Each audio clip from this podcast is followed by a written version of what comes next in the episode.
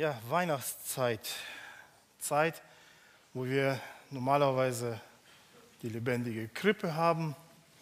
Zeit, wo wir Weihnachtsmärkte besuchen mit verschiedenen Buden und verschiedenen Möglichkeiten, vielleicht so ein bisschen in Weihnachtsstimmung zu kommen für manche. Für manche auch die Gelegenheit, vielleicht so an einem Grill eine Bratwurst zu kaufen. Wer mag Bratwurst? Oh, ich auch. Übrigens. Wisst ihr, es gibt verschiedene Arten von Bratwurst. Ja? Es gibt die Rostbratwurst, es gibt die Krakauer, die als Bratwurst genutzt wird, es gibt die grobe äh, Bratwurst, die feine Bratwurst, es gibt die Frankfurter Bratwurst und es gibt sogar ein Bratwurstmuseum. Ich weiß nicht, ich hätte meine Freizeit wahrscheinlich anders verbracht, aber es gibt ihn, ja, und man kann hineingehen und sich verschiedene Arten von Bratwurst ansehen. Manche mögen ja weniger Schweinefleisch essen, deswegen nehmen sie eine Geflügelbratwurst oder eine Kalbsfleischbratwurst. Aber wisst ihr, damit ist es ein Problem. Bei der Kalbsbratwurst. Das Problem ist, dass da zu wenig Kalbfleisch drin ist. Manchmal sogar nur 15 Prozent. Ja, nennt sich Kalbfleisch. Aber da ist der Rest eigentlich das günstigere Schweinefleisch. Gut für die Schweine, aber äh, für die Kälber, aber nicht für den Verbraucher. Ja, das ist eigentlich Etikettenschwindel dann in dem Sinne. Ja, es gibt natürlich auch andere, wo 50 Prozent Kalbfleisch ist. Vielleicht sogar auch mit 100 Prozent. Ich weiß es nicht, aber es ist meistens ein Etikettenschwindel. Und wisst ihr, oft gleicht unser Christenleben auch so einem Etikettenschwindel, einer kalbfleischarmen Kalbsbratwurst. Das Leben mit Gott und die Erfüllung mit seiner Freude, mit seiner Liebe steht auf unserem Etikett. Ich bin Christ. Aber wie viel davon ist drin? In mir und in dir. Wisst ihr, so ähnlich ging es auch den Israeliten nach dem babylonischen Exil. Sie hatten das Etikett, das Volk des Herrn. Aber es fehlte an den dazugehörigen Segnungen. Es fehlte an der Erfüllung davon. Und damit sind wir auch wieder in dem Buch Esra, wo ich auch letztes Mal aufgehört habe. Es geht heute um Kapitel 5 und 6. Keine Angst, wir werden es nicht komplett lesen. Aber es geht um den Weiterbau des Tempels in Jerusalem. Vielleicht eine kurze Wiederholung zu dem, was vorher gewesen ist. Das Buch Esra und Nehemiah beschreiben die Geschichte Israels nach dem babylonischen Exil von etwa 539 bis 400 vor Christus. Israel war wegen seiner Gottlosigkeit erobert und in die Gefangenschaft weggeführt worden. Und so wie Gott es auch versprochen hat, durften sie eines Tages wieder zurückkehren. Und im Kapitel 1 war dieser Aufbruch, wo der persische König Kyros den Befehl erteilt hat, dass alle Israeliten zurück nach Israel zurückkehren dürfen und dort den Tempel Gottes wieder aufbauen. Und ungefähr 50.000 Menschen sind diesem Befehl gefolgt. Die sind aufgebrochen, sind nach Jerusalem aus der Gefangenschaft zurückgekehrt. Dann ging es darum, dass sie den Altar wieder aufgebaut haben und endlich wieder Opferungen für Gott gebracht haben, einen Neuanfang gemacht haben. Dann ging es weiter, dass als sie dann genug Baumaterial zusammengebracht haben, begannen sie mit dem Tempelbau. Und die Grundsteinlegung war ein riesengroßes Fest. Ja, wir bauen wieder das Haus Gottes auf. Wir sind endlich wieder da, wo wir hingehören und das, was Gott will, das machen wir auch. Aber da, wo Gott wirkt, ist Satan nie untätig. Und so erlebten wir im Kapitel 4, wie ein starker Widerstand gekommen ist von, den Bevölkerung, von der Bevölkerung um Israel herum. Und so kam es dann im Jahr 522 zum Stillstand am Haus des Herrn. Und heute geht es weiter im Esra Kapitel 5. Lass uns die ersten zwei Verse erst einmal lesen. Esra 5, 1 und 2. Die Propheten aber, der Prophet Haggai und Zacharia, der Sohn Idos, weissagten den Juden, die in Juda und in Jerusalem lebten, im Namen des Gottes Israels weissagten sie ihnen. Da machten sich Zerubabel, der Sohn Shealtiels, und Jeschua, der Sohn Jozadaks, auf und fingen an, das Haus Gottes in Jerusalem zu bauen und mit ihnen die Propheten Gottes die sie unterstützten. Wir sehen, dass Gott ein prophetisches Wort zum Volk Israel gesandt hat und dieses Wort hat bewirkt, dass der Wiederaufbau weiter ja, vorangetrieben worden ist. Und um einer dieser prophetischen Reden geht es mir heute, aber vorher möchte ich noch ja, mit kurzen Worten die Ereignisse da erklären oder be beschreiben. Ja? Wie gelesen haben die Israeliten den Tempelbau wieder aufgenommen. Und das hat natürlich auch den aktuellen Provinzverwalter, der heißt Tatnai, auf den Plan gerufen. Da geschieht etwas in Jerusalem, da wird etwas Großes wieder gebaut und der Provinzverwalter weiß nichts davon. Also macht er sich auf den Weg, kommt nach Jerusalem und erfragen erst einmal, was ist denn das hier? Was macht ihr hier? Warum baut ihr? Wer hat es befohlen? Und die Israeliten haben auch die richtige Antwort gegeben. Wir bauen das Haus des großen Gottes nach seinem Befehl. Und der König Kyros hat uns auch befohlen und er hat es auch angeordnet. Ja? Interessant ist, dass dieses Mal dieser Statthalter nichts dagegen unternahm. Er versuchte nicht zu stoppen oder sonst irgendwas. Er hat nur Informationen gesammelt und dann einen Brief an den König Darius von Persien geschrieben, der in dieser Zeit schon im zweiten Jahr seiner Regierung war. Er schrieb, die Israeliten bauen an dem Haus des großen Gottes. Die sagen, dass König Kyros es selbst befohlen hat und dass er sogar die Geräte des Hauses Israel, äh, des Hauses Gottes mitgeschickt hat. Und dann sagte der König möge prüfen, ob es so ist und teile uns auch bitte seine eigene Entscheidung mit. Ganz korrekt. Der König Darius befahl tatsächlich, dass sie in den Archiven nachforschen und suchen und sie haben eine Abschrift dieses Befehls des Königs Kyros von damals gefunden. Lass uns ihn mal vorlesen in Kapitel 6, Verse 3 und 5, bis 5. Im ersten Jahr des Königs Königs Kyros befahl der König Kyros betreffs des Hauses Gottes in Jerusalem. Das Haus soll wieder aufgebaut werden als eine Stätte, wo man Opfer darbringt. Sein Grund soll tragfähig sein, seine Höhe 60 Ellen und seine Breite auch 60 Ellen, drei Lagen Quadernsteine und eine Lage neuer Balken. Und die Kosten sollen vom Haus des Königs bestritten werden. Dazu soll man die goldenen und silbernen Geräte des Hauses Gottes, die Nebukadnezar aus dem Tempel in Jerusalem weggenommen und nach Babel gebracht hat, zurückgeben, damit sie wieder in den Tempel in Jerusalem an ihrem Ort gebracht werden und du sollst sie im Haus Gottes niederlegen. König Darius sieht diesen Befehl. Er bestätigt diesen Befehl wieder, verbietet den Bau irgendwie zu stören. Ja, noch mehr. Er ordnet sogar an, dass den Israeliten finanzielle und sachliche Unterstützung zukommen soll. Aus den Steuereinnahmen jenseits des Stroms sollen sie, soll dieser Statthalter, dieser Provinzleiter die Gelder nehmen und diesen Bau unterstützen. Und so geschah es dann auch, dass nach ein paar Jahren nach insgesamt 20 Jahren Bauzeit im Jahr 516 vor Christus das Haus Gottes in Jerusalem fertiggestellt worden ist.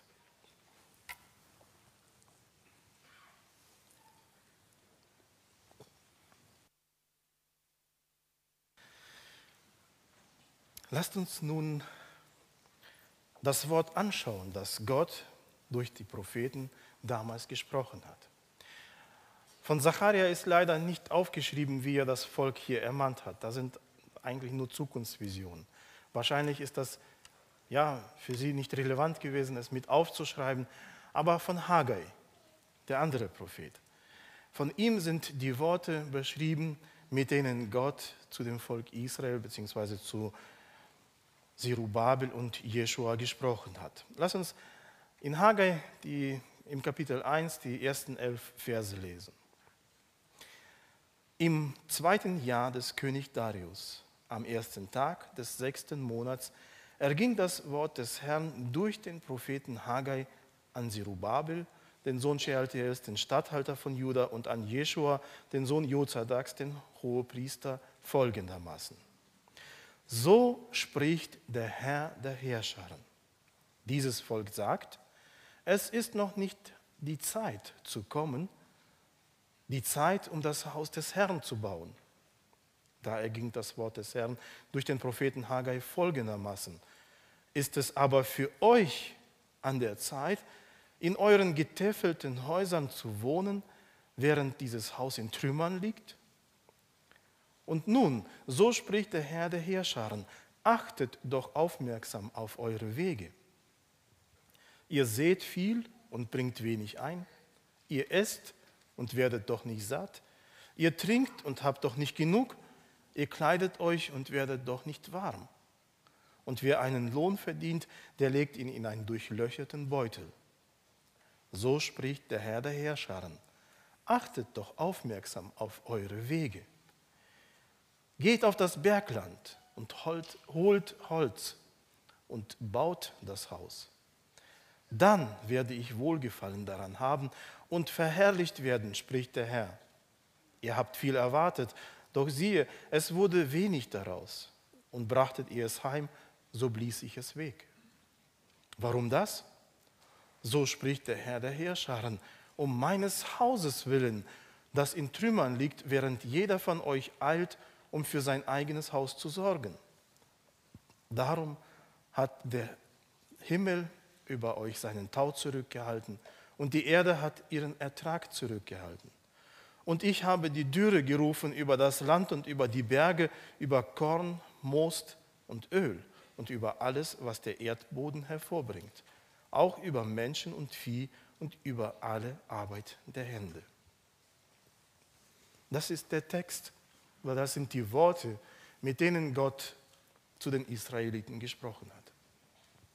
Nun, der Tempel des Herrn steht zur Hälfte oder vielleicht zwei Drittel fertiggestellt da, aber keiner arbeitet mehr daran. Natürlich könnte man sagen, dass dieser Baustopp, der jetzt eingetreten ist, nicht von denen verursacht worden ist, sondern die Behörden haben ihn verhängt. Die haben uns nicht mehr erlaubt, weiterzubauen. Aber Gott zeigt hier, dass größtenteils das nicht durch die Behörden geschehen ist, sondern durch eure Herzenseinstellung. Weil das Volk kein Interesse mehr daran hatte, das Haus Gottes zu bauen. Das eigene Haus und die eigene Wirtschaft ist wichtiger geworden als der Gottesdienst. Aber ist es denn falsch, ein eigenes Haus zu bauen? Die eigene Familie muss ja auch irgendwo leben. Ist es denn falsch, den eigenen Garten, Weinberg oder Feld zu bearbeiten? Man muss ja die eigene Familie auch ernähren. Aber was Gott hier bemängeln, ist nicht das einfache Beschaffen von Wohnfläche und Nahrung. Nein, es geht darum, dass sie nach dem Luxus und Reichtum streben, während das Haus Gottes nicht fertiggestellt ist. Er sagt, es ist Zeit für euch, in getäfelten Häusern zu wohnen, in reich gemachten Häusern, die richtig schön aussehen. Sie haben viel erwartet, sie haben angebaut, sie haben versucht, sie haben geackert, sie haben Tag und Nacht gearbeitet, damit sie ja viel haben. Für das Haus Gottes blieb dabei weder Zeit noch Kraft und schon gar nicht Geld über. Dabei fing es doch ganz anders an. Nach einer langen Gefangenschaft durften sie endlich wieder in ihr Heimatland zurückkehren. Sie waren endlich wieder frei. Sie sind nicht mehr Sklaven gewesen. Sie mussten nicht mehr in der Fremde bleiben. Sie durften zurückkommen. In Israel angekommen, bauten sie gleich den Altar und opferten darauf. Und nach der Beschaffung des nötigen Baumaterials legten sie den Grundstein für den Tempel. Und es war wirklich ein Fest für ganz Israel. Sie kamen zusammen und die Freude war so groß. Manche weinten, als sie den Grund gesehen haben die noch den alten Tempel sahen. Manche schrien vor Freude. Es war großartig. Und sie bauten an diesem Haus. Sie fingen an, wirklich zu bauen, mit ganzem Eifer. Und da kamen Widersacher. Und die hatten keine Chance gehabt. Sie bauten trotzdem weiter und das ging gut voran. Aber es gibt so ein deutsches Sprichwort, ja. Die Länge trägt die Last. Das Projekt ist riesengroß. Es war nicht nur ein einfaches Haus, es war ein Gebäudekomplex mit vielen Nebenräumen, mit vielen Nebengebäuden, mit den Plätzen für Opferungen, mit den Plätzen für Versammlungen, mit den Plätzen, mit den Gebäuden für andere Sachen. Es war viel. Und ja, es kam nicht so schnell voran und andere Dinge drängten sich dann plötzlich nach und nach in den Vordergrund. Nicht sofort, langsam. Und dann sieht man plötzlich, dass der Nachbar ein, sein Haus grunderneuert hat und mein Haus neben ihm wie so eine Bruchbude dasteht. Das müssen wir doch ändern. Oder die Freunde fliegen jedes Jahr auf die Malediven und machen Skiurlaub und haben noch ein Ferienhaus. Oh, wir sind ja jetzt wieder in der Gegenwart gekommen. Aber ich denke, damals war es nicht viel anders. Es waren andere Ziele, aber vergleichbar, oder? Wenn ich das alles mithalten will, dann muss ich ja einen Zweit- oder einen Drittjob annehmen. Damals gab es andere Themen, aber es blieb trotzdem so, dass der Bau am Tempel einfach ja, stehen blieb. Und man hatte nicht die Zeit und nicht die Kraft dazu. Und weil sie dieses Haus Gottes in Trümmern gelassen haben, hat Gott seinen Segen entzogen. Es kam schlechte Ernte, kleinere Erträge, was man verdiente, hat sich kaum gehalten. Gott fordert sie hier an dieser Stelle auf, die Prioritäten in ihrem Leben wieder neu zu ordnen. Er sagt zu ihnen, geht auf das Bergland und holt Holz und baut das Haus. Dann werde ich Wohlgefallen daran haben.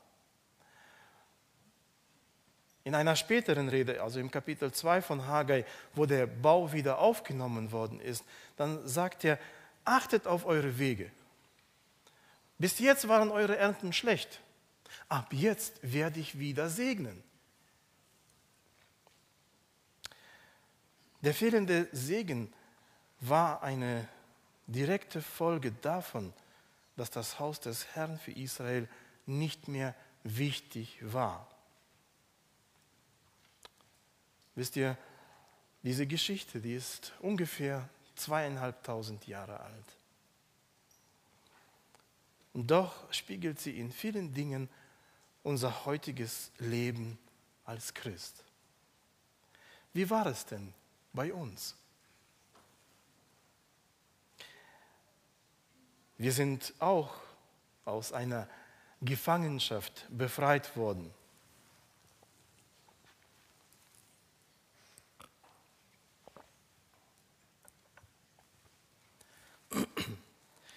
Erinnern wir uns noch an unsere Bekehrung? Welche Befreiung es uns gebracht hat? Ich weiß, jeder hatte seinen eigenen Weg. Mit jedem ging Gott auf seinem eigenen Weg. Und dennoch war es für jeden eine Befreiung. Kannst du dich heute noch an diese Zeit erinnern? Bei mir war es ein großes Wunder. Wisst ihr, ich war tief in der Sünde gefallen. Ich kannte Gott, ich kannte die Schriften, ich bin als Kind zu Gottesdiensten, zu Kinderstunden, ja sogar zu Jugendstunden mitgegangen. Ich wusste vieles, aber dann wollte ich davon nichts mehr wissen. Ich ging in die Welt und mein Leben, ja, rollte weiter und weiter hinab. Ich war versunken und ich sah auch keinen Ausweg mehr. Wisst ihr, ich habe gedacht, dass Gott mich nicht mehr annehmen wird, dass ich keine Rettung erfahren werde. Und das brachte eine tiefe Verzweiflung in mich. Doch als ich dann zerschlagen vor ihm auf die Knie fiel, geschah das größte Wunder meines Lebens. Er hat mir vergeben. Ja, vielmehr, er hat mich angenommen. Ich habe in dem Moment, wo ich auf die Knie gefallen bin, habe ich gewusst, Gott nimmt mich an. Er hat mich von meinen Sünden befreit. Alle Laster, die ich hatte, die sind wie von Hand weggenommen gewesen bei mir. Oh, wie war ich glücklich. Ich denke leider nicht zu oft daran zurück. Aber wenn ich daran denke, ist es, als wäre es gestern. Denn Gott hat mich frei gemacht. Wie war es bei dir? Hat er dich nicht auch frei gemacht? Ich nehme an, du bist auch glücklich gewesen, dass Gott dich angenommen hat, dass du jetzt ein Kind Gottes geworden bist. Er hat Großes in unserem Leben gemacht. Die Zeit danach, es war herrlich. Das Leben mit Christus überfüllte einen. Es war voll. Die Gemeinschaft mit ihm war köstlich. Vielleicht können die, die sich vor kurzem bekehrt haben, das noch bestätigen, dass es jetzt so ist. Ich hoffe es. Das Lesen in seinem Wort war ein Bedürfnis. Das Verlangen danach zu verstehen, was ich lese, es war wirklich wichtig für mich. Das Beten war noch frei von den verschiedenen Floskeln, war noch frei von diesen schön geformten Sätzen. Ich redete mit Gott so, wie ich verstand. Aber es war eine natürliche Begegnung mit ihm. Die Gemeinschaft mit anderen Christen und die Gottesdienste, das war, man konnte nicht genug davon kriegen. Es war wirklich wichtig. Dann kamen die ersten Aufgaben, bei mir war es in der Jugend, vielleicht bei dir auch in der Jugend oder in der Gemeinde. Es waren noch nicht große Aufgaben, kleine, aber man hatte richtig Freude daran, für Gott zu wirken, mitzuarbeiten in seinem Reich. Alles genauso wie in dieser Geschichte aus dem Buch Esra. Und genauso kam dann der Alltag, die Routine, die Länge der Zeit und in unserem Christenleben, in meinem Leben, das kann ich auch bezeugen, es ist so, schoben sich plötzlich andere Dinge in der Wichtigkeit nach vorne. Es waren noch keine schlechten Sachen. Es waren noch keine Sünden. Aber es sind Dinge, die eigentlich auf den zweiten, dritten oder vierten Rang gehören, die aber nach vorne sich gedrängt haben. Für die einen war es wichtig, ein perfektes Haus zu haben mit toller Ausstattung, alles schön und gut. Für die anderen war es wichtig, viel Kapital für die Rentenzeit anzuhäufen, damit man sicher ist, wenn man alt ist. Als ob das uns sicher macht. Für andere ist es wichtig gewesen, eine Karriere zu machen. Für noch andere war es wichtig, Erholnis und Wellness noch für andere Unterhaltung und Medien sich irgendwie ablenken zu lassen. Aber diese Dinge sind von sich aus im Grunde genommen nicht böse. Es ist schlecht, wenn sie in der Priorität nur zu, viel, zu weit vorne sind. Und wenn wir unsere Zeit und Energie und alles wirklich in die Erreichung dieser Ziele hineinsetzen und investieren, dann bleibt für das Leben mit Jesus kaum bis gar keine Zeit. Und wenn ich keine Gemeinschaft mit Gott habe, gebe ich ihm auch nicht die Zeit, in der er mein Leben mit Freude, mit Liebe erfüllen kann. Und dann betreibe ich diesen Etikettenschwindel. Ich sage, ich bin Christ, aber mein christliches Leben begrenzt sich dann nur auf den Besuch vom Sonntaggottesdienst. Vielleicht bin ich noch am Freitag dabei, ein Tischgebet, ein paar Verse aus dem Andachtsbuch. Wie bei so einer Kalbsbratwurst habe ich vielleicht nur 10, 20 oder 30 Prozent von dem, was auf meinem Etikett draufsteht. Und dann wundern wir uns, warum wir so wenig Freude im Leben erleben mit Gott. Warum wir gereizt oder mürrisch geworden sind. Warum es uns nervt, wenn andere Menschen nur von Gott reden. Gott fordert die Israeliten auf, aufmerksam auf ihre Wege zu achten und ihre Prioritäten neu zu ordnen. Sie sollten nicht aufhören, ihre Weinberge oder ihre Felder zu bebauen, weil das ist das Gebiet, wo Gott sie ja gerade auch segnen wollte. Aber sie sollten zuerst ihn suchen, zuerst das Haus Gottes fertigstellen, damit er sie in ihren Häusern segnen kann, damit sie getäfelte Häuser haben, damit sie ein reiches Haus haben, sollten sie zuerst das Haus Gottes bauen. Gott will segnen. Er wollte auch Israel damals segnen. Er wollte, dass Israel reich ist.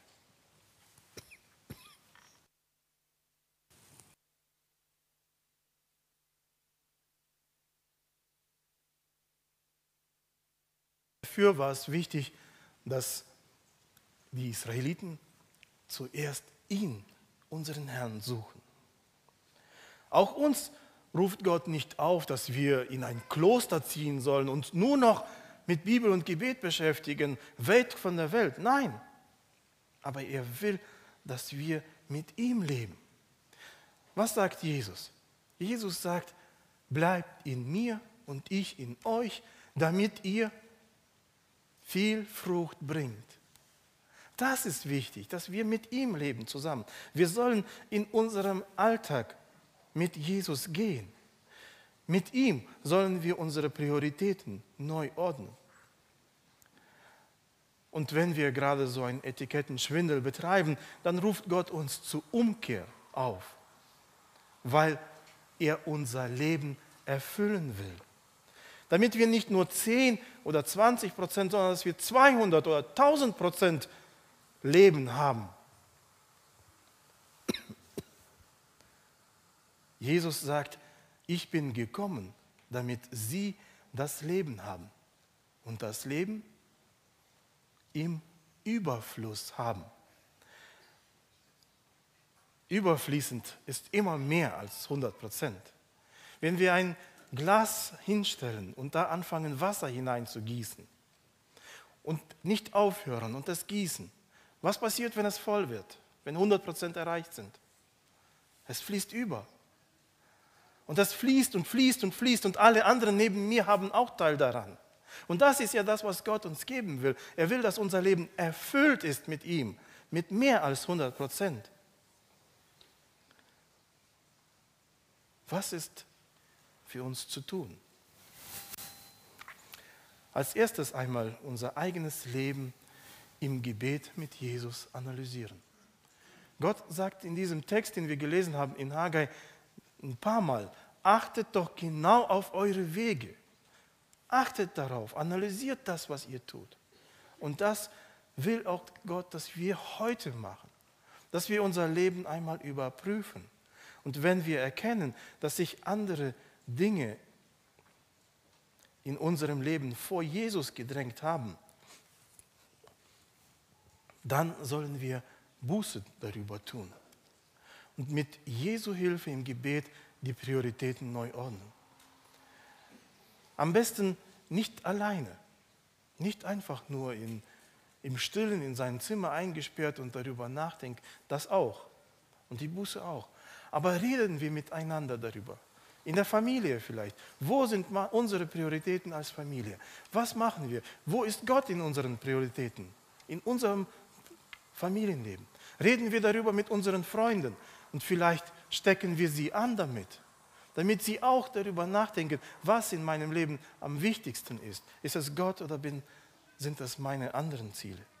Damit dieser, man gemeinsam diesen Prozess begeht, gemeinsam dafür betet und zusammen das Haus Gottes baut. Wisst ihr, die Israeliten gingen damals von neuem an die Arbeit am Haus des Herrn. Und Gott hat sie gesegnet. Sie sind fertig geworden mit dem Haus. Sie haben es fertig gebaut und sie haben die Einweihung gefeiert.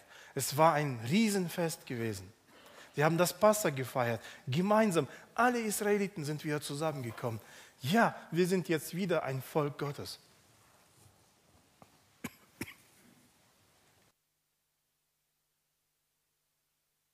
Gott erfüllte sie mit Freude und mit allem, was sie nötig hatten und segnete sie. Und ich wünsche mir und dir, dass unser Leben mit Gott mehr ist als nur ein Etikett.